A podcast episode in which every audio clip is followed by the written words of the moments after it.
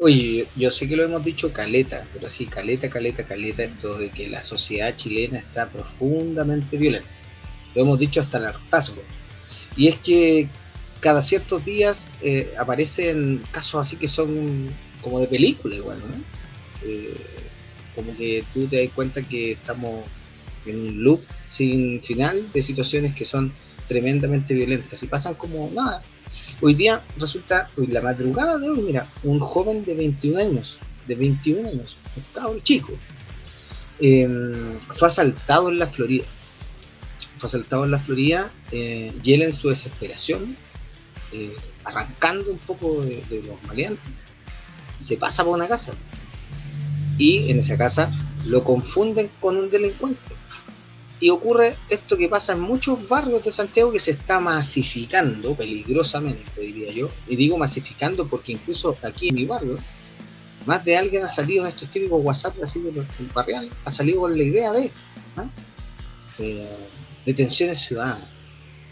Detención ciudadana que en este caso terminó con la muerte de este joven. ¿Ya? Em, fue atado con estos eh, cintas de embalaje, lo golpearon y termina muerto. Eh, hoy día leía, por ejemplo, eh, fue linchado, ¿ah? fue linchado. Yo creo que a veces como que se nos olvida el, significado de las palabras. Que alguien sea linchado es que básicamente es golpeado hasta la muerte. Yo creo que ni al peor de los enemigos uno le desea una muerte de esas características, menos un joven de 21 años. Eh, la madre da declaraciones a partir de este evento tristemente, y señala que nadie, nadie, absolutamente nadie lo ayudó. Eh, que en el fondo ningún vecino dio la cara por lo que sucedió. Eh, ¿Qué tipo de sociedad es la que finalmente estamos construyendo, chiquillos y chiquillas? ¿Cuál es la, la sociedad que queremos para nuestros hijos además? Porque resulta que está bien, existe en el código esta idea de la detención ciudadana, como decía por ahí, conversábamos antes con Leo existe la figura de la detención ciudadana, pero en ningún caso existe la figura de la tortura ciudadana. No hay en ninguna parte la figura del el vejamen ciudadano, ni menos existe la figura del linchamiento ciudadano. Eso no está en el código. Entonces, ¿qué nivel de salvajismo tenemos en esta sociedad que se cree tan civilizada? Que finalmente terminamos con un joven de 21 años siendo linchado, asesinado a golpes, porque se supone, se piensa que la persona está cometiendo un delito. Alguien me va a decir seguramente, porque hay muchas personas que piensan bastante cercano a lo que ocurrió, ¿eh? alguien me va a decir, pero ¿cómo podríamos saber si es que era o no? Alguien me va a decir por ahí, em, pero es que estamos aburridos de la delincuencia. Alguien podría incluso señalar, es que Carabineros no hace nada y quizás hasta tendrían harta razón. Pero incluso los delincuentes, las personas que cometen actos eh, aberrantes, incluso ellos tienen derechos. Incluso ellos son sujetos de derecho. Incluso ellos son personas igual que tú. Entonces cada vez que tú descargas esa rabia, esa ira, termina con un asesinato, una muerte, un linchamiento, un vejamen, tú te estás poniendo al mismo nivel al mismo nivel de salvajismo. Este tipo de situaciones no pueden suceder. Este tipo de situaciones son todo lo que no se quiere en una sociedad. Este tipo de situaciones son las que nos acercan a la, a la barbarie nos em, alejan de la civilización y una sociedad adecuada. Este tipo de vejámenes es lo que le dejamos a nuestros hijos, a nuestras familias, a los más pequeños, a los que nos miran como ejemplo. Em, una sociedad enferma, violenta, es la que hoy día, tal cual como ocurrió en Fuente de Junio, acabó con la vida de un joven de 21 años.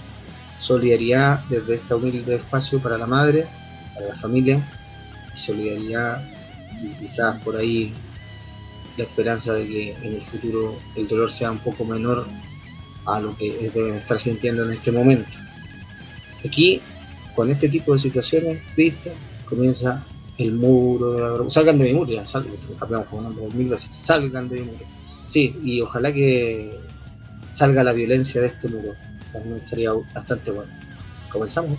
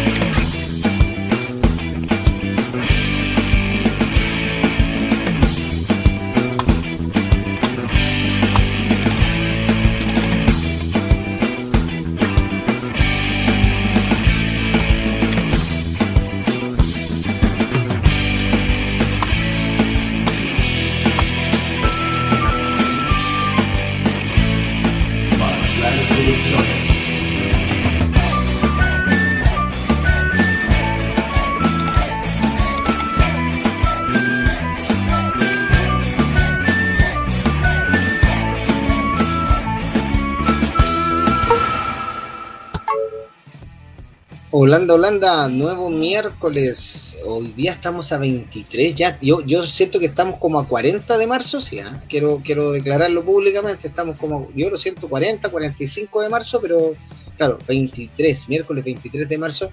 Y como te contaba en la editorial, eh, que lamentable, qué lamentable el nivel de violencia que de repente encontramos. Eh, Qué lamentable que sea la, gente igual, ¿no?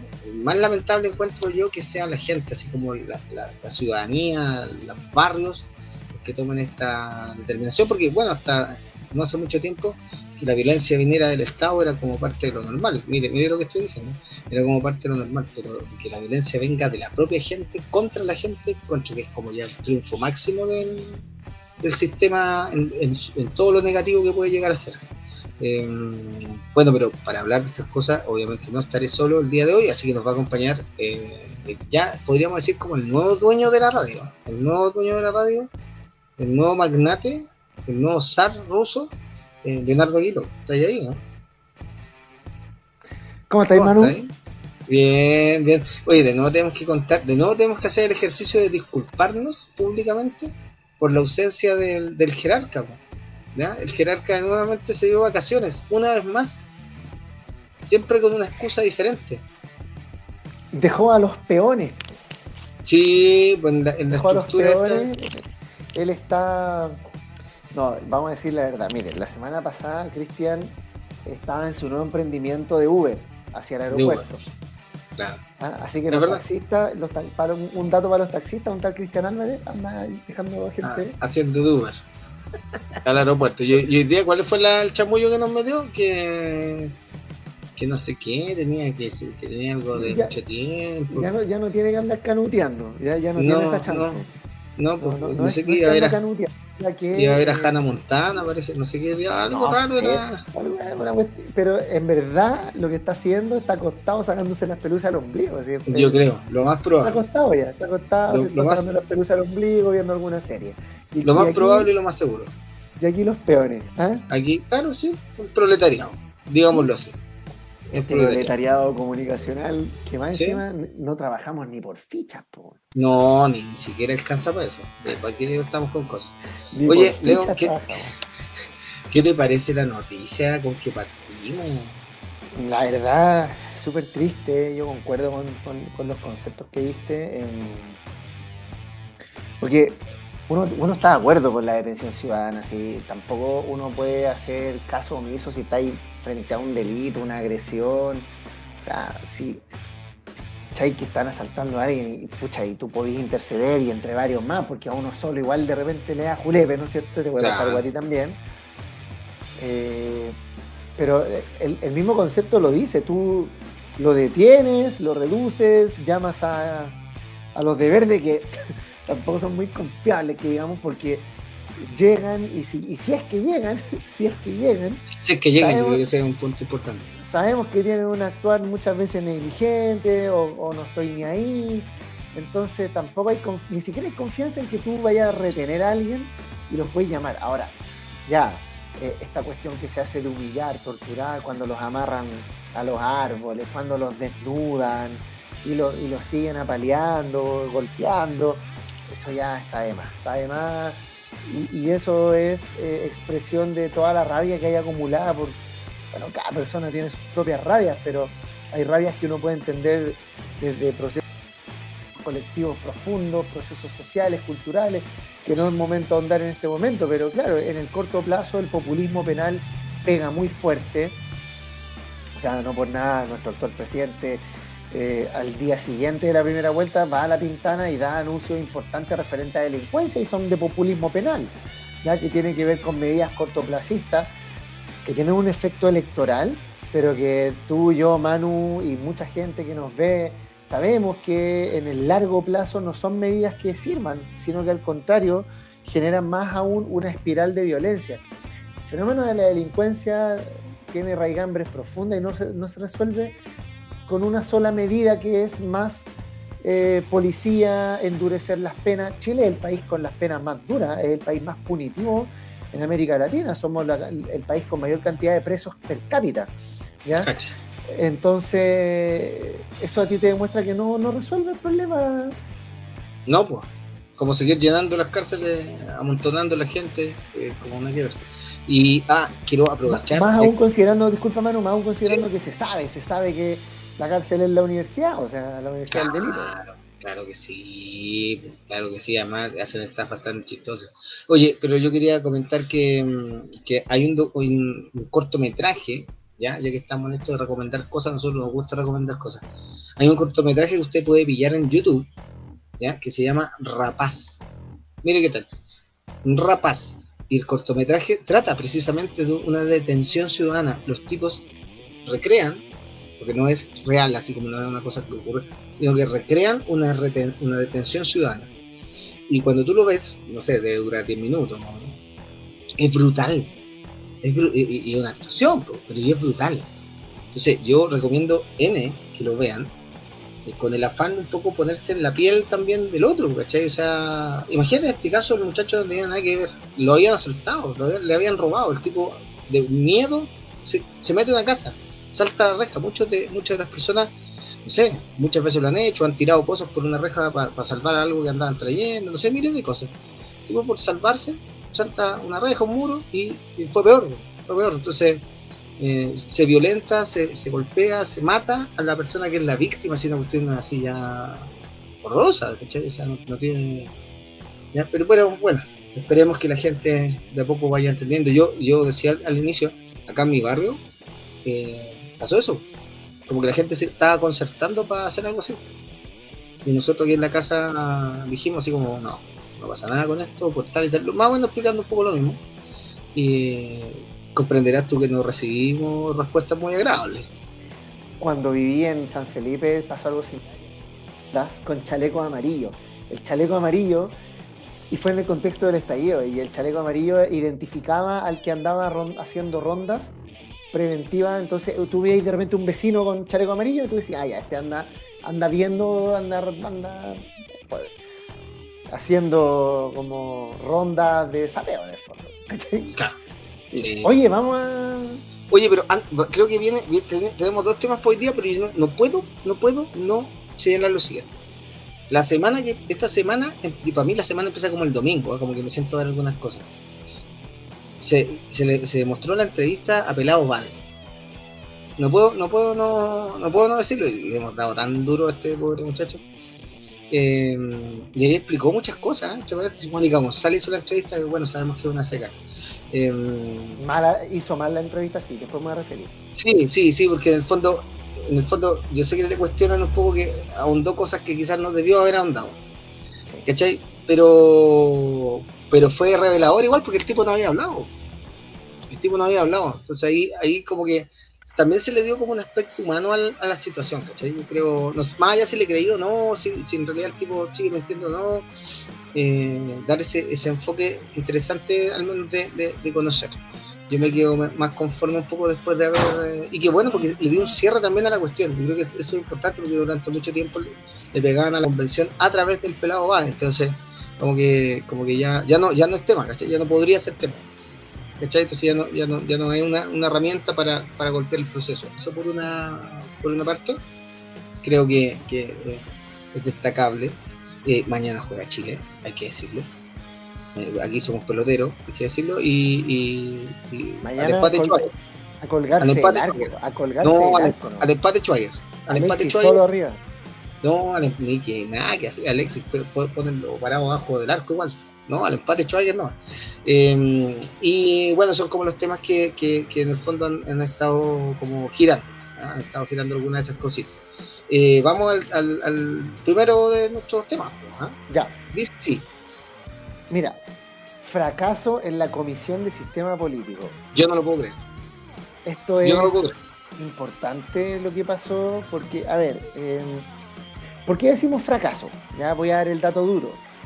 De 96 normas constitucionales que se presentaron en comisión al pleno ¿ya? de la convención, de las 96 normas constitucionales de sistema político, se aprobaron solamente 3. 3. Ahora, la gente que nos está viendo se preguntará, ¿y qué hace esta comisión? Esta comisión estaba encargada justamente de darle forma al Estado, Ya recordemos que las constituciones tienen una parte dogmática, donde se plantean los principales fundamentos filosóficos y valóricos de una constitución y de un Estado, y tiene una, segunda parte que es eh, orgánica, que explica el funcionamiento del Estado. La Comisión de Sistema Política tiene un poco de ambas, ya tiene un poco de ambas. Eh, ¿Por qué un fracaso? Porque en el fondo lo que hace el sistema político es de la parte dogmática decirte si vas a estar en un Estado democrático o no, qué forma va a tener el Estado, cuáles son los poderes, eh, eh, nacionalidad, ciudadanía, opciones de cada poder del Estado y cómo funcionan. Por lo tanto, es algo fundamental. Y aquí, en el fondo, está. Nadie pone en cuestión que esto va a ser un Estado democrático. O sea, nadie va a poner. Esperemos. Pero aquí, aquí en, el sistema político eh, está configurado cómo funciona la democracia y qué tan profunda es esta democracia. Bueno, de eso, chiquillos, chiquillas que nos ven, actualmente no tenemos nada, pero nada, salvo tres normas aprobadas. Voy a decir cuáles son las tres normas que fueron aprobadas. En materia de Estado plurinacional y libre determinación de los pueblos, se aprobó que Chile es un Estado plurinacional e intercultural que reconoce la coexistencia de diversas naciones y pueblos en el marco de la unidad del Estado. ¿Ya? Eso quedó aprobado. Y Estado unitario, básicamente, ¿no? Un Estado unitario, pero que reconoce la plurinacionalidad. ¿eh? Que es de sentido común, porque uno puede estar a favor o en contra, pero también la tradición unitaria del Estado. Y lo segundo que se aprobó es los pueblos y naciones indígenas preexistentes y sus miembros, en virtud de su libre determinación, tienen derecho al pleno ejercicio de sus derechos colectivos e individuales. En especial, tienen derecho a la autonomía y al autogobierno. ¿sí? Y la tercera norma que se aprobó por dos tercios en el capítulo de la democracia eh, lo que se aprobó fue que corresponderá al Estado en sus diferentes ámbitos y funciones garantizar la participación democrática e incidencia política de la sociedad, asegurando la participación de los grupos oprimidos e históricamente excluidos y de especial protección. Aprobado. Eso son los de sistema político. Tú con eso no puedes configurar todo el Estado. No, puedes configurar la parte dogmática. Son importantes, sí. Pero, ¿qué fue lo que se cayó? Eh, y que era el tema de gran discusión. mire, en, el sistema político se iba a ver si éramos un régimen presidencial, semipresidencial, un presidencialismo moderado, un parlamentarismo eh, que colabora con el presidencialismo. O sea, hay, varias fórmulas, pero de eso no hay nada, ¿ya? Y fundamentalmente, em, eh, lo, que, lo que la máxima expectación estaba en la eliminación del Senado. A cambio de eso se proponía una Cámara Territorial que, tenía facultades legislativas que eran mucho más acotadas y eran más eh, contextualizadas al territorio. O sea, esta, esta, esta, esta institución lo que hacía, ¿no es cierto?, era visar eh, de regionalización las leyes que aprobaba la Cámara de Diputados, pero eso se rechazó. Y desde ahí se desmoronó todo. Y ese es el mm. problema. Por tanto, en este momento, usted que nos está viendo, a tres meses, porque no, pues a un mes de que se termine, se puede prorrogar tres meses más, no tenemos forma del Estado es un mono feo, digámoslo así, es un mono feo en la constitución de este minuto es un mono feo. En este momento, si usted si esto fuera un, trabajo para el colegio, un ensayo, usted tiene como la introducción, las conclusiones, las descripciones, pero no tiene marco metodológico, algo así. O sea, como el meme ese que dibuja en la cabeza el caballo bacán así, el cuerpo es una mierda. Eh, algo así. Oye, pero, pero igual, eh, todo lo que estáis explicando, a mí, hombre de a pie, solo me, deja esta sensación. El Senado cual zombie sigue ahí, respirándonos en la nuca. Y, y, y quizá, y porque hay grupos al interior del, de la convención que están así como agarrándose de lo que pueden para mantener el Senado. Pues igual hay presiones fuertes, ¿no? Y eso se ha dicho. Pero Manu, Manu, los que rechazaron esta norma, o sea, no, no, son solamente la derecha. Fue un rechazo tan, como transversal. ¿Pero cómo? ¿Han trabajado...? o sea, no, mira. Eh, esa norma, la de la, la, del, la Cámara Territorial, ¿Ya? Eh, no llegó a los 103 votos. No alcanzó, los, me parece que logró algo así como 97, 98 votos. No le alcanzó con los no, alcanzó los 103 votos. Eh, y, ahí se cae todo, ¿ya? Ahí se cae todo. Entonces, disculpa Manu, entonces desde ahí volvimos atrás, como decís tú, el Senado nos está respirando en la nuca y queda poco tiempo, ese es el tema. Sí, pues, que eso es lo más grave. Mira, estoy leyendo aquí para que la gente sepa. Una de las votaciones tuvo como resultado un artículo sin ningún voto a favor. Mire, ¿cómo es posible esto?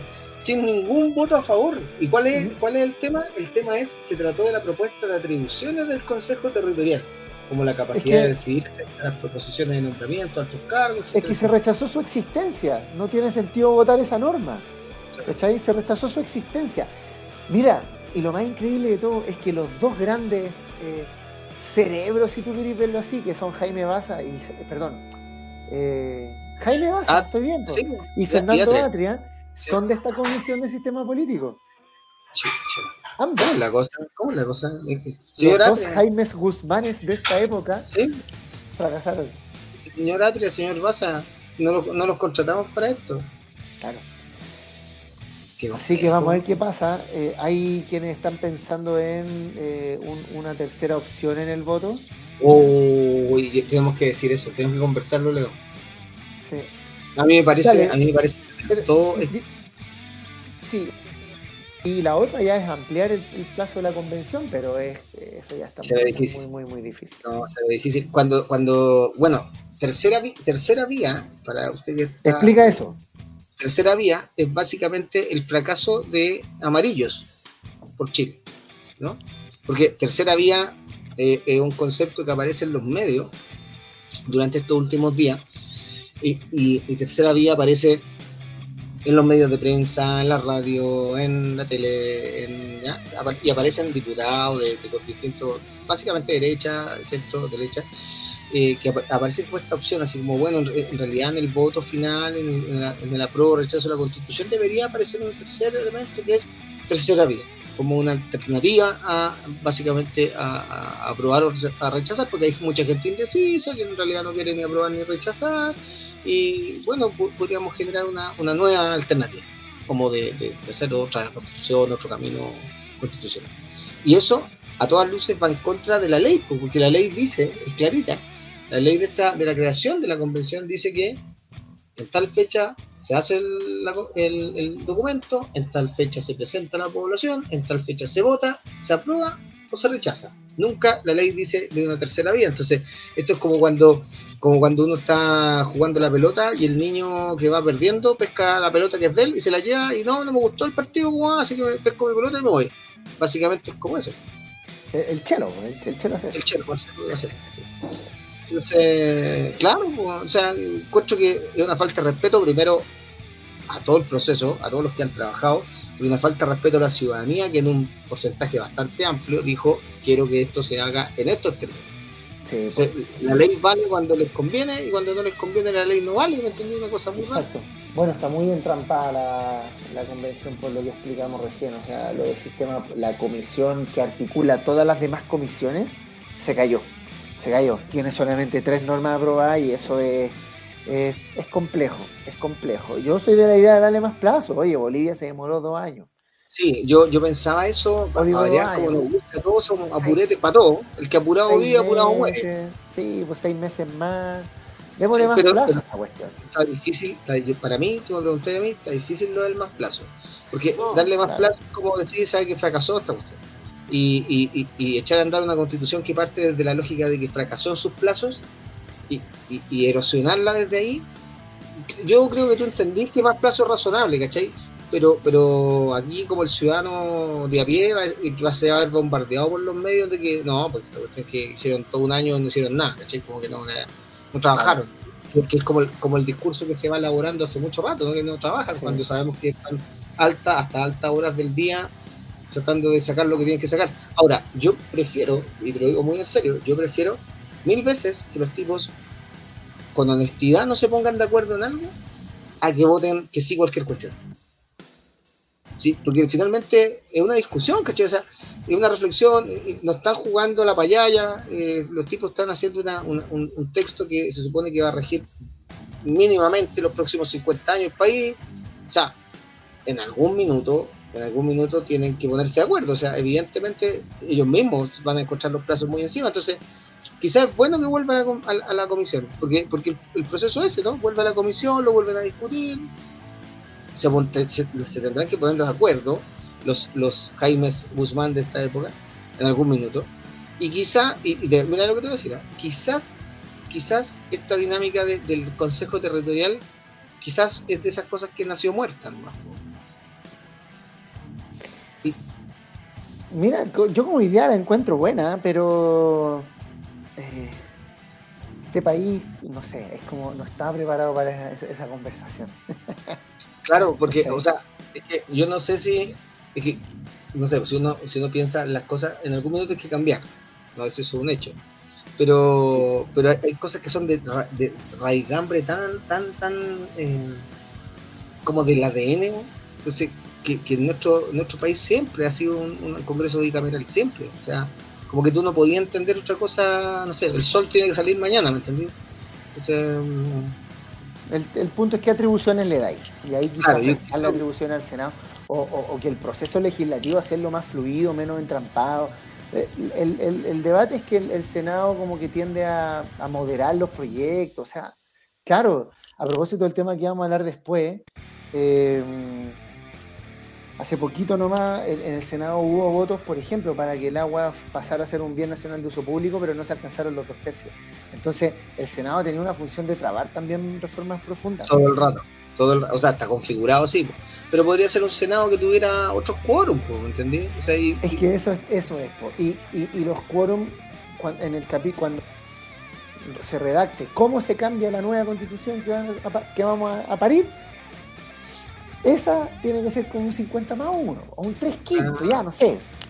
Pero no los dos tercios, está claro.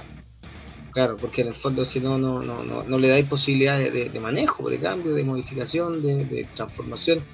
Pero bueno, yo creo que ahí, hay un tema, un tema, digamos, que deben, de alguna manera, deben resolver. O sea, uno no pudiese pensar que esta cuestión no tenga vuelta, ¿no? O sea, porque además, como bien hay tú, esto, este, este, este articulado que quedó en nada, es la columna vertebral de todo lo que viene. Es la columna vertebral. Porque todo lo anterior que se ha aprobado, que se ha visto, son las intenciones finalmente. Si lo que está ahí, en todo lo, anterior son las intenciones, lo que nos gustaría que. Pero ahora tenéis que llevarlo a lo instrumental, pues vamos a lo instrumental, cómo esto ya aplica. Y que en el aplica los tipos no la tengan clara es, peligroso. es peligroso, peligroso. de verdad me complico y, y, como que le da herramientas a los que no quieren que nada cambie. Y creo que eso también en ese sentido es complejo. ¿Vamos a la otra? Vamos a la otra. Oye, la gente ahí comente, ¿no? Ya. Sí, si tienen algún insulto, por favor, también lo recibimos con cariño. Están hablando pura necesidad. Oye, eh, Día Internacional del Agua sin agua. Oh, este es como el Día de la Felicidad. Estoy contento. Oye, mira, ayer, ayer se celebró el Día eh, Mundial del Agua, cuyo objetivo es crear conciencia sobre la importancia de este recurso fundamental. Pérez Yoma tiene mucha conciencia de esto.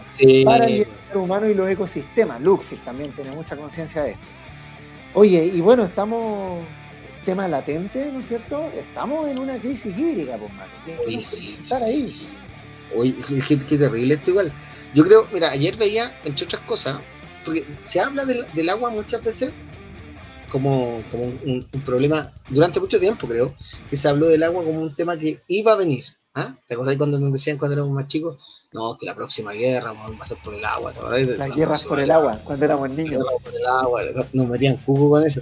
Y después era como, no, si hay países en África que no tienen agua, hay países en África que no tienen agua, ¿cómo es posible? ¿eh? Qué, qué, terrible, qué, qué, qué barbarie, qué barbarie. Y así, pues, ¿cachai? y, como que se venía acercando y como que uno, tuve ahí a las viejas 12 del día y regando y no pasaba nada. Claro, ¿cachai? A las 3 de la tarde, no, lavando el auto. Lavando el auto a las 3 de la tarde y como que nadie ponía atajo. ¿no? Y la gente así como que echaba a correr el agua, ¿cachai? Indiscriminadamente, llenaba la gente, la gente de las poblaciones, llenaba sus piscinas, sus piletas de goma, ¿cachai? ¿Te bañaste en grifo? ¿Te bañaste en grifo? Nunca me bañé en grifo, pero es que eh, eh, el grifo de mi barrio, de mi casa estaba lejos, entonces era como que no. Pero, pero, ¿cachai? Los cabros chicos, ahí, grifo, la cuestión. Ya, pues y, pero resulta que nunca cuestionamos, ponte tú con esto del agua, nunca cuestionamos a los... A lo, esto no es envidia, ¿eh? quiero aclararlo. Pero ponte tú, ayer veía un gráfico donde estaban las piscinas concentradas, el, llenado de piscinas, ¿dónde estaba concentrado? Así en Santiago había un mapa y estaba marcado, ¿dónde había más piscinas?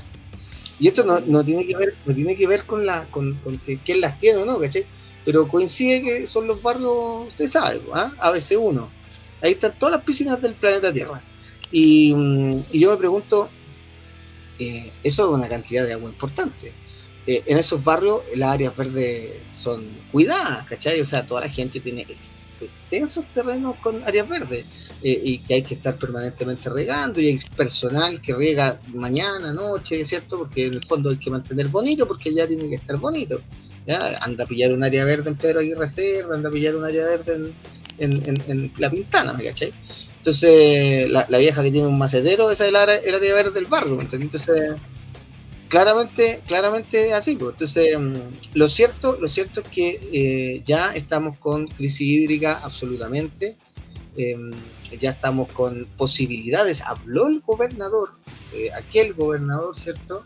Eh, habló de que teníamos ya posibilidades de racionamiento, o sea, ya, ya yo creo que, yo creo que, y no llueve, la otra cuestión más increíble es que aquí no llueve, pero no cae una gota de, no sé, de cuándo, ¿cachai? Entonces, estamos con, con problemas serios, estamos con problemas serios y tenemos que empezar a, a pensar cuál es la mejor manera de, de, resolver en lo práctico, en lo mínimo, y, pero también en lo global, o sea, porque hay cosas que son de, de orden mínimo de la casa, pero hay otras que son de orden país, porque no tiene que ver con que la vieja esté regando a las 3 de la tarde, en definitiva ¿no? pasa por ahí. Pero eso es una conciencia mínima también que las personas deberían tener, o sea, pero, pero pasa por cuál es el uso que se le da realmente al agua, dónde se concentran los usos del agua, quiénes son los que tienen los usos del agua.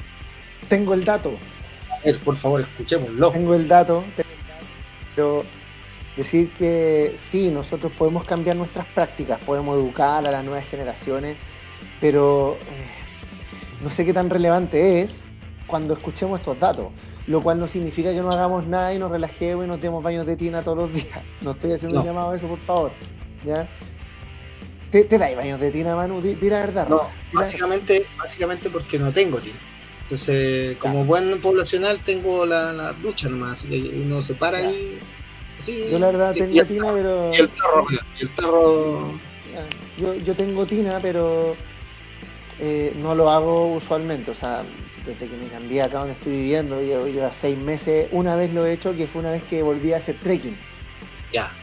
¿Ya? Pero solo para las piernas, porque tampoco alcanza a quedar acostado, sentado, ¿ya? Pero Oye, mira, voy a dar el dato.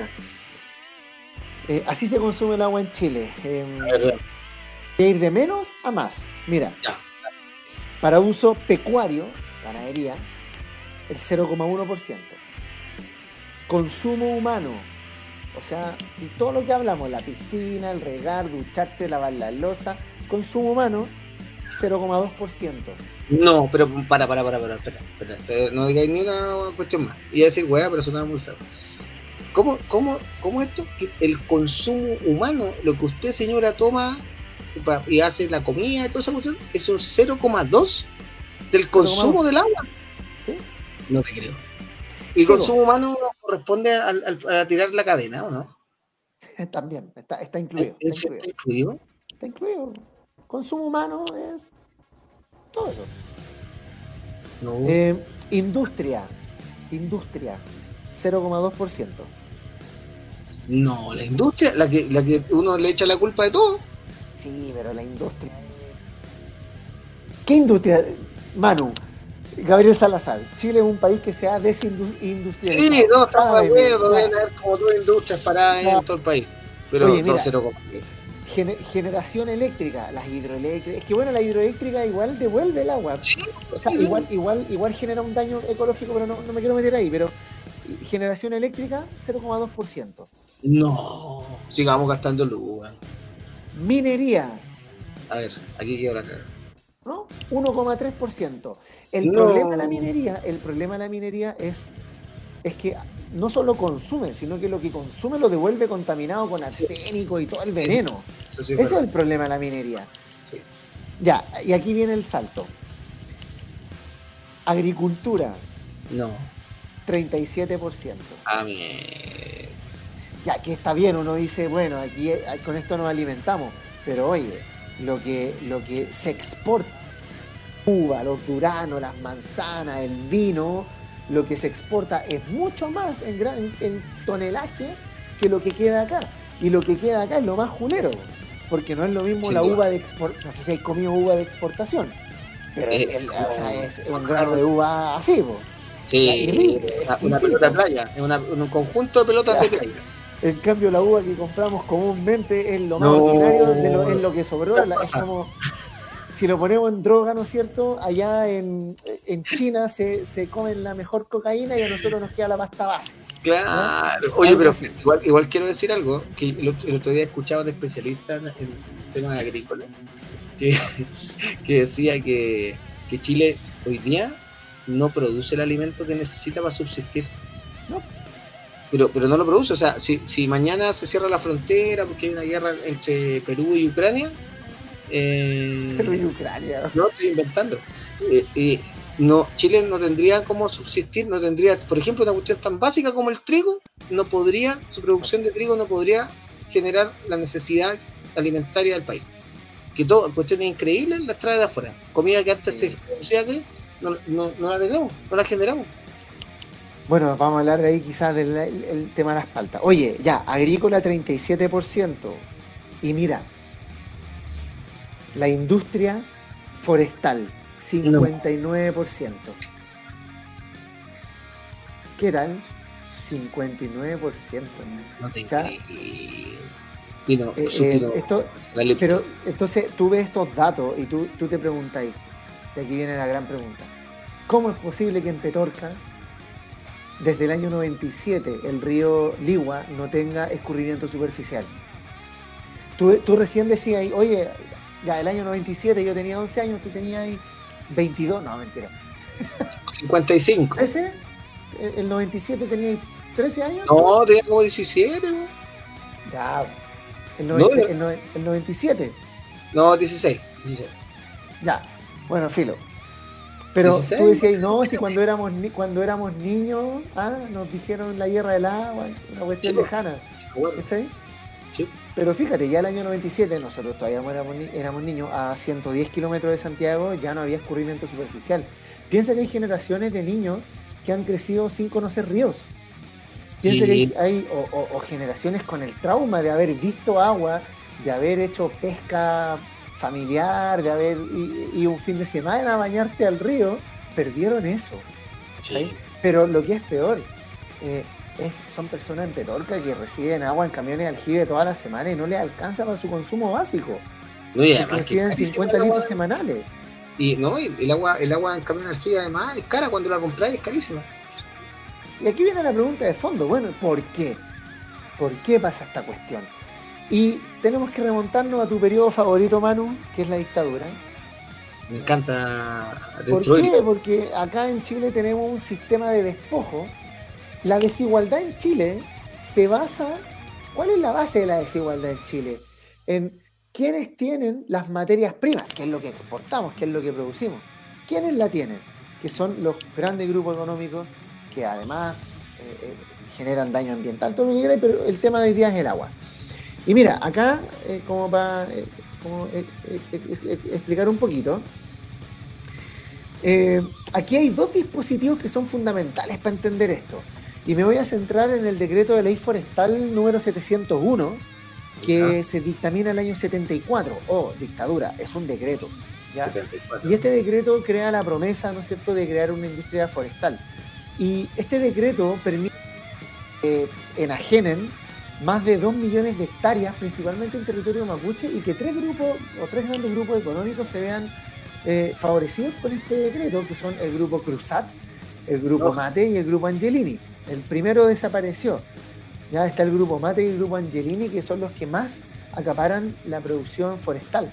Que ojo, reiteremos el dato, recién di el dato que la industria forestal se echa el 59% de los recursos hídricos. Increíble. Segundo dispositivo, el código de agua. El código de agua se dicta primero el año 69 en el gobierno de Frei Montalva. ¿ya?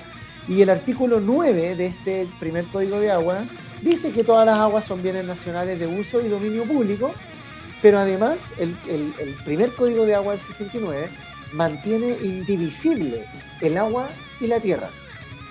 O sea, tú comprabas una tierra, te llevaba y el agua que tenía ahí. No podías comprar agua sin, sin la tierra de donde extraes esa agua y viceversa. ¿ya? Y una vez que tú entregabas el derecho de agua, si el derecho de agua tenía una finalidad agrícola, tú tenías que ocuparla efectivamente para uso agrícola. Si se demostraba que no la estabas usando para eso, se te revocaba el derecho al agua. ¿ya? La constitución del 80, ya lo hemos explicado acá, que es una constitución profundamente propietarista, es decir, que se centra mucho en el derecho a la propiedad y defiende de, manera muy radical el derecho a la propiedad. Eh, lo explica Renato Cristi y Juan Pablo Tuzan en el Constitucionalismo del Miedo. He citado muchas veces este, este artículo 19, número 24, inciso 11, los derechos de los particulares sobre las aguas reconocidos o constituidos en conformidad a la ley, otorgarán a sus titulares la propiedad sobre ellos. Este inciso número 11 lo que hace es eh, darle un mandato al legislador, a propósito de lo que hablábamos en la semana pasada del aborto, al legislador. Ahí no está explicitado cómo se va a usar el agua, pero esas tres líneas configuran eh, lo que va a ser el nuevo código de agua, ¿ya? que se dicta el año 81 a partir, ¿no cierto?, de estas tres líneas que están en la Constitución. ¿Qué dice el, Código de Agua del 81? Todas las aguas del territorio son un bien nacional de uso público, pero son también un bien económico. ¿Ya? Y esto permite concederle el derecho a algunos particulares y se incorpora el aprovechamiento de agua a su patrimonio. Por lo tanto, como el agua es de tu patrimonio, tú haces lo que quieras con el agua la puedes vender, arrendar, eh, comprar, ¿ya? Y ese cambio fundamental es lo que tiene el agua hoy día profundamente privatizada. Entonces tú puedes tener incluso agua sin necesariamente tener la tierra desde donde extraes esa agua o por donde pasa esa agua. O al revés, puedes tener tierra sin ser dueño de esa agua que pasa por tu tierra. No, una cosa de locos.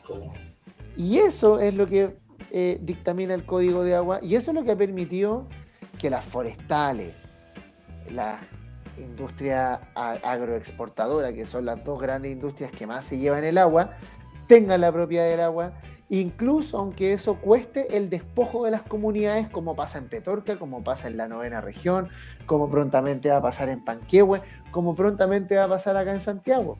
Sí, ahí nos vamos, ahí nos vamos a poner a llorar cuando, cuando pase en Santiago, pues viejo, porque mientras pasaban las regiones, a, todo el mundo le importaba un bledo.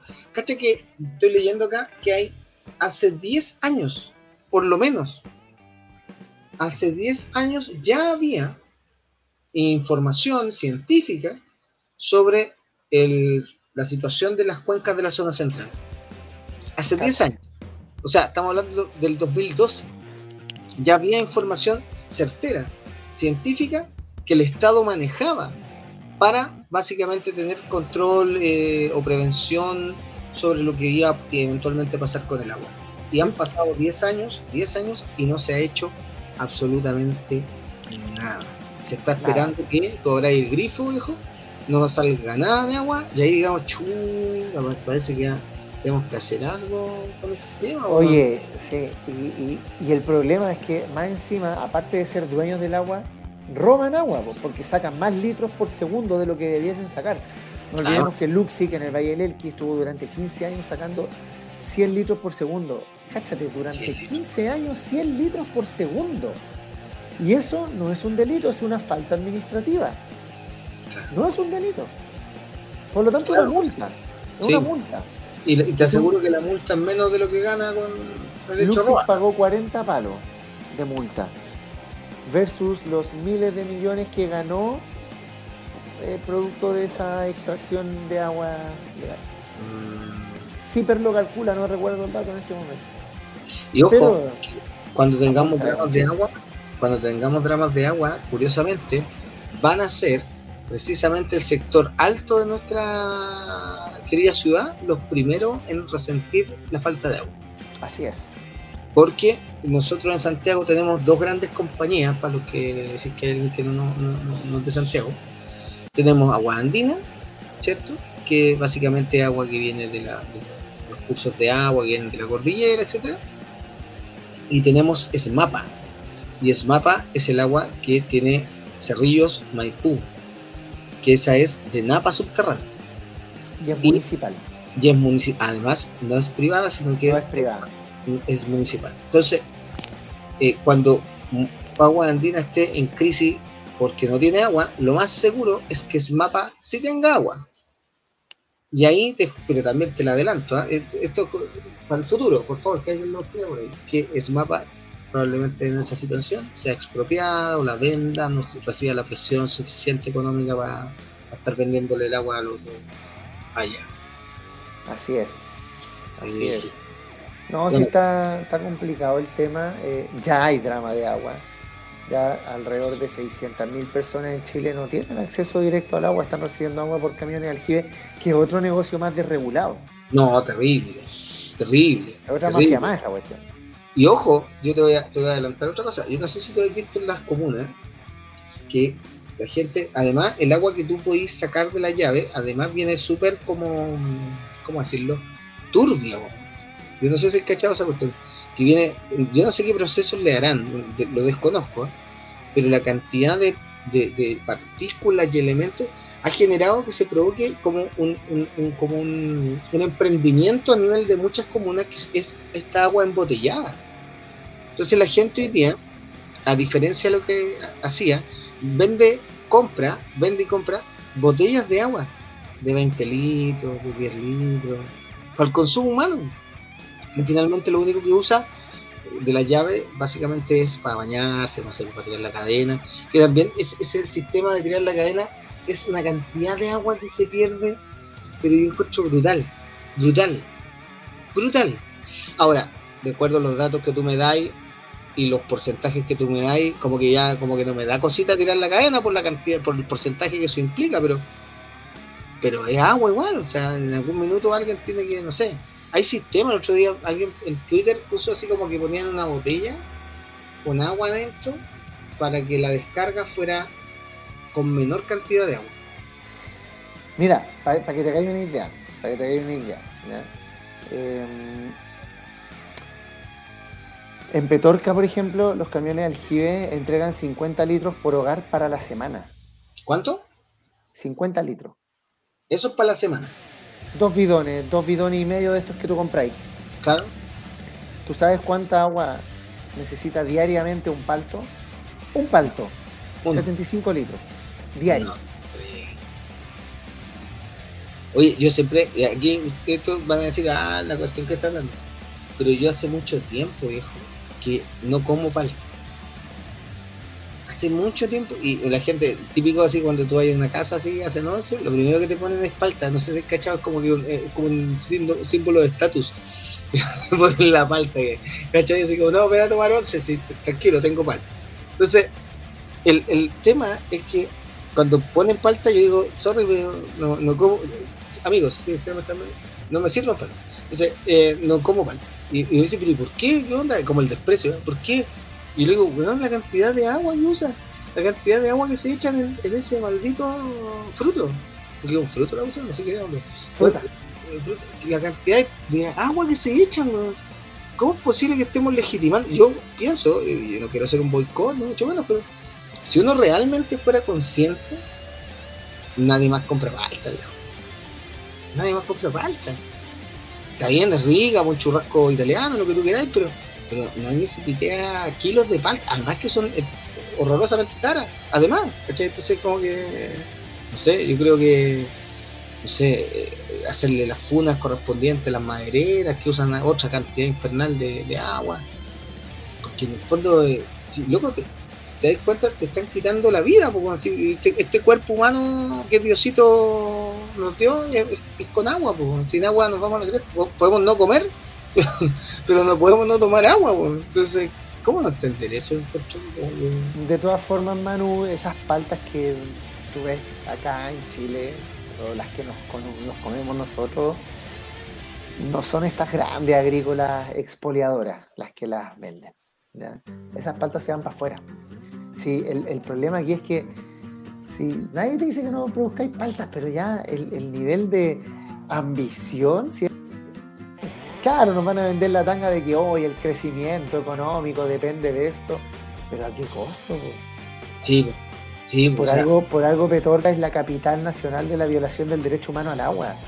Y no estamos hablando de otras comunidades. O sea, uno de repente piensa, oye, pero ¿cómo es posible que en la región de la Araucanía haya tanta gente sin agua con todo lo que llueve? Claro, están las forestales. En Chiloé lo mismo, porque están las forestales. Son las forestales las que están eh, despojando de agua a las comunidades. Entonces, ahí eh, es impresentable. Y hay una legislación que lo permite. Ese es el tema también. O sea, es que si, lo, llevamos a lo concreto, los tipos no están cometiendo un ilícito, salvo cuando se chorean el agua, pero en general los tipos no cometen un ilícito. Éticamente es incorrecto. Éticamente es incorrecto, pero no le vamos a pedir ética a estos muchachos neoliberales, o sea, pero, pero lo concreto es que los tipos no están eh, pasándose la raya ni nada, o sea, simplemente están haciendo lo que la constitución de alguna forma les permite. Por eso es importante los cambios constitucionales, o sea, por cosas como estas, finalmente, ¿no? por cosas como esta. Y alguien va a decir, oye, pero ¿cómo es posible que usted esté peleando un cambio constitucional por las faltas? Pero no, viejo, no son las faltas, es la vida humana la que está detrás de esto. Entonces, cuando te dicen, oye, pero si la constitución no influye en la, en, la vida cotidiana, pregúntele a la gente de Petorca, de la novena región, pregúntele, oye, hoy día había un, dato, el lago Peñuela, de 1700, eh, ¿cómo se llama? La unidad de medida. Metro cúbico no. Ah, ya se me olvidó, pero metros cuadrados de agua, superficie de agua, le está quedando como 100 metros cuadrados. ¿Una cuestión así? Bueno, todo todas las lagunas se han ido achicando, los lugares.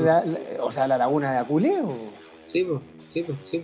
No, sí, por eso te digo, o sea, uno, uno se ríe, hace chistes con esta cuestión de repente porque para echar el pelo, pero pero si alguna vez te sentáis a pensarlo un rato, un rato así como en serio, eh, es, terrible. Acá estoy leyendo que hay una, hay una asociación de municipalidades y la Asociación de Municipios Rurales hicieron un sondeo, así como de percepción ciudadana, sobre la gestión de la crisis hídrica. El 81% de los que consultaron reconoció estar de acuerdo con la medida de racionar el agua. O sea, tarde o temprano vamos a llegar ahí yo lo que me temo, claro, la gente de lugares rurales, de municipalidades, digamos, eh, más, humildes, seguramente van a estar, lo pueden llegar a entender, ¿cachai? Yo me pregunto si toda la región metropolitana o todos los lugares donde hay gente que tiene estos privilegios va a estar dispuesta a que le corten el agua. Con lo que eso significa, aquí en Santiago de repente, ah, por algún evento X, se cortó el agua un día y, loco, como que tu vida se fue al carajo. Como la gente no, está preparada para eso, ¿cachai? También es una transformación cultural importante. Pero, pero ¿cachai? Que nos van, a, nos van a cortar el agua a nosotros. sí, es, que, precisamente, es que por eso te digo yo, la gente está de acuerdo con que te racionen. Pero si tú leí los datos que tú mismo lanzaste, loco, no, no es nuestro 1% o menos del 1% lo que va a hacer la, la transformación al, al, al sistema o a la crisis hídrica sino que el uso y el mal uso que le dan en otras operaciones donde efectivamente gastan muchos recursos de agua. ¿Cachai? Entonces, ese es el cuento, encuentro yo. Ahora, si en esta constituyente salen con el artículo de que el agua no puede ser privada, chuta, eso es un avance para mí diametralmente importante opuesto a, lo que tenemos hoy día. por último, o por último, Manu, volver a lo que había en el año 1969, pero preservando el consumo humano, o sea, con un límite, ¿cachai? Claro. Con un límite. Claro que sí. Y, que no se haga todo este mercadeo con el agua. hay cosas que tienen que funcionar, o sea, tú no podías ser un país o construir un país donde, no sé, no puede haber industria, es ridículo. Eh, o no podía ser un país donde no exista minería, menos el nuestro, ridículo, ¿me entendés? O sea, un poco de, claridad, digamos, de cómo funciona el planeta, ¿me entendés? Entonces ya, pero, pero ciertas cosas tienen que estar garantizadas. Y, lo otro que tiene que estar garantizado, Manu, aparte del consumo humano, es el caudal mínimo ecológico que todos los ríos tengan un caudal que permita el desarrollo ecológico normal del territorio. Ya no va a ser normal por todos estos años que no ha, no ha habido escurrimiento superficial, pero que por lo menos permita regenerar estos sistemas ecológicos. Para mí esos son, esos son los dos criterios. Por eso es importante los derechos a la naturaleza. Sí, que también está dentro como de las intenciones, pero bueno, como vamos... Consumo humano, escurrimiento mínimo superficial. O sea, el resto dale. Eh, porque igual es importante el crecimiento económico. Todo lo que, tiene que funcionar el país, viejo, si, si, no puede ser de otra forma. Pero, pero hay otra cosa que, es importante, la gente que ha ido para el sur. Uno cuando va a Concepción y va para pa Lota, para esos lados, tiene que pasar un puente extenso, extenso. Ya, antiguamente los viejos los pasaban en, tren. Esto, esto lo, estoy, lo, recopilo de, conversaciones que he tenido con gente que iba para allá. Yo ahora, de, más viejo, voy para allá. Y, decían que ellos pasaban en el tren y miraban para el lado y era agua, agua, agua, agua, agua, agua, agua, agua, agua. De lado a lado, pero de lado a lado. Y tú pasás hoy día en el bus en el auto y bueno, lo que menos veía es agua, es una cuestión impresionante. Yo eh, recorrí el viaje en tren desde Conce hasta Laja. Y ese tren llegaba hasta eh, Concepción San Rosendo. No, no es San Rosendo. Ya bueno, pero yo hice el tramo Concepción Laja. Ya. Idem. O sea, tú te ibas por la orilla del río Bío y era una cuestión extensa. Y ahora no está así. No, no estoy hablando del verano 98, y estuve allá en Conce, un verano familiar. Pero tengo recuerdo de ese viaje en tren. Y había mucha agua, mucha agua. Oye, y lo otro es eh, que no podí las laderas de los cerros pelarlas como lo están haciendo en Panquehue, por ejemplo, para plantar palto. O sea, el daño ecológico puede venir un... Imagínate una lluvia, oye, podéis hacer un, un, aluvión en la comunidad Panquehue y en muchas otras comunidades que pueden costar vidas, ¿cachai? Están haciendo un daño ecológico, pero por todos lados, por todos lados. Sí, pues, la, pura avaricia nomás de, lucrar ahí con. Oye, pero, pero ¿sabéis qué? Ah, bueno, nosotros tenemos preparado por el final del día de hoy una persona que, se, que entendió, nos escuchó, que nos escuchó. Nos escuchó mal, pero nos escuchó. entendió al revés lo que le dijimos, pero pero sí, lo, tenemos, así que atentos los que están ahí todavía siguiendo, que lo van a ver después, porque hay mucha gente que los ve después de estos programas. Sí. Eh, Oye, vamos, vamos, vamos cerrando. Sí, vamos haciendo las recomendaciones. Tú tenías una recomendación que le cae, pero al dedillo, al dedillo. Antes de la recomendación, eh, quería, no, no, no quiero dejar de apalear de nuevo a Cristian, que ah, la verdad es que como él no está, con el Manu tenemos que como que menos mal que tenemos buen bla bla, porque no sé, ¿de dónde sacamos bla bla para seguir y cumplir la hora? La noche entera, pero... hay, que, cumplir la hora, ¿cachai? Cristian, entonces, Cristian. Ojalá que te esté Un cordial saludo, Cristian. De verdad que un cordial saludo. Bueno, mañana juega Chile-Brasil con toda la fe nomás. Sí. Eh, a colgarse del arco y Alexis solo arriba. Chao. Atravesar, el, atravesar el búho en el arco. Sí, oye, y, y poniéndonos serio, eh, quiero recomendar El negocio del agua. Cómo Chile se transformó en tierra. de dos periodistas, Tania Tamayo y Alejandra Carmona, grandes periodistas, un gran trabajo. Y aquí explican un poco estas cosas de las que hemos hablado, pero también explican las consecuencias ecológicas, humanas, pero también cómo se configura el negocio del agua eh, en Chile. Así que les recomiendo este librito de eh, la editorial, no sé cómo se llama la editorial. editorial, porque no es del hombre, entonces como no es del hombre. Claro, ¿verdad? Eh, del hombre, les fallamos. Sí, no, esta vez les, fallamos a, a, hombre. Ya no, no sé cómo se llama la editorial, pero tampoco es pirata, ¿eh? Ya, pero aparece una letra B, una B eh, para que la vean. Editorial Así que es un libro entretenido de leer, fácil de leer, así que le hace este librito y ya lo recomendé alguna vez, pero no es malo volver a recomendarlo. Le hace el libro La entropía del capitalismo y ahí te explican súper bien cómo opera este capitalismo, ¿no es cierto?, en el que eh, ahí la tesis fundamental es que la desigualdad se basa en, el acaparamiento de los recursos naturales. Así que esa es mi recomendación de hoy y no se pierda la canción que viene. Aquí Manu la va a anunciar. No, pero va, a ser su recomendación y va a anunciar. Yo lo único que quiero decir antes del libro que tengo es que el, el, que presentó Leo, si lo pueden mostrar en la pantalla, eh, cuando me llegó, yo lo leí, por supuesto, muy entretenido, y que te, da harto como herramienta y, como que te enseña básicamente que esta cuestión, este negocio del agua es desenlace de, la dictadura.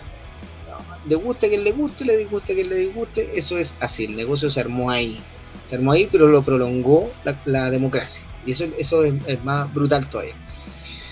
Y se lo recomendé a mi mamá, mi mamá lo leyó, no lo podía creer. Y mi mamá, una señora mayor, ¿cachai? No lo podía creer, no podía creer. pero ¿cómo es posible esta ¿Cómo es posible? Y em, por lo tanto, una lectura para todos. Yo traigo de debate, de debate, de, me refiero de debate la editorial Debate, que este sí tiene editorial. Eh, acá está. Huesos sin descansos de Cristóbal Marín, Jueguinos en Londres dice, a partir de una experiencia personal con la taxidermia, una serie de anécdotas sobre el traslado de huesos y sepulturas, Cristóbal Marín narra en esta crónica su largo viaje en búsqueda de la información sobre el paradero de los fueguinos que durante el siglo XIX murieron en Londres y en otros lugares expuestos en zoológicos humanos. ¿ya? ya que estábamos hablando un poco de las brutalidades al inicio del programa, em, de lo que era ser civilizado básicamente y lo que era ser eh, bárbaro, Em, acá ocurre este fenómeno que, ha sido bien estudiado en realidad. Eh, durante mucho tiempo fue como culto, pero estos últimos años ha sido bien estudiado esta, esta idea de, cómo eh, europeos vinieron al extremo sur del país, se llevaron indígenas, poblaciones, familias indígenas y las expusieron en zoológicos humanos. De la misma manera que usted va al zoológico ve animales, habían en Europa lugares, ¿cierto? En distintos lugares de Europa, no solamente en París o en Londres, sino que había, había un circuito ¿no? de zoológicos donde exponían distintas como variedades de humanos, entre ellos eh, pueblos originarios eh, chilenos del extremo sur. ¿no? Entonces acá lo que hace el muchacho es básicamente contarnos la historia de estas familias, de estas personas, de estos habitantes de la Tierra del Fuego, eh, y va, va juntando historias, va como contando distintas historias, armando un cuerpo general, ¿no?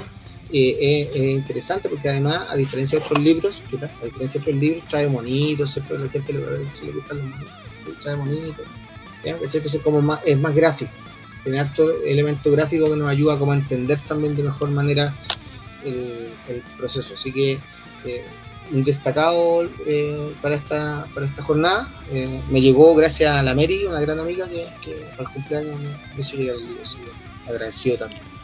Ya pues, y ahora lo que todo el mundo está esperando, pues, ¿ah? la yo no lo podíamos creer en realidad con Leo cuando lo, vimos. ¿ya? Yo quiero, yo creo que ustedes lo escuchen, lo vean, pero que entiendan que esto no es lo que hay que hacer, ¿ya? Esto no, esa es como la dinámica esto no es lo que hay que hacer, porque los responsables en su grado máximo de la situación del agua no son necesariamente los ciudadanos, aun cuando hay que tener la conciencia eh, ecológica, ambiental, pero no somos nosotros los llamados a solucionar esta cuestión en, un 100%, pero hay gente que quiere ser famosa como de lugar, y hay gente que quiere hay gente que quiere llegar a la, a la moneda algún día pero como de lugar y no tiene cero pudor. Así que esto es la parte más interesante. No hay pudor con tal de llegar al poder. ¿ya? Así que lo dejamos con el señor Orrego. Sí, eh, no me puedo guardar decir que Manu tiene razón. Esto es lo que no hay que hacer referente al agua. Este video de hoy, la verdad es que más que para reflexionar es para reírnos. Pero compare al gobernador de la región metropolitana, Orrego, con el de la quinta región Oh. Haga esa comparación. y hoy día tenemos a Orrego. Oye, un abrazo. Cuídate, Manu. Tú también, compadre. Y aquí vamos. Esto es una joya.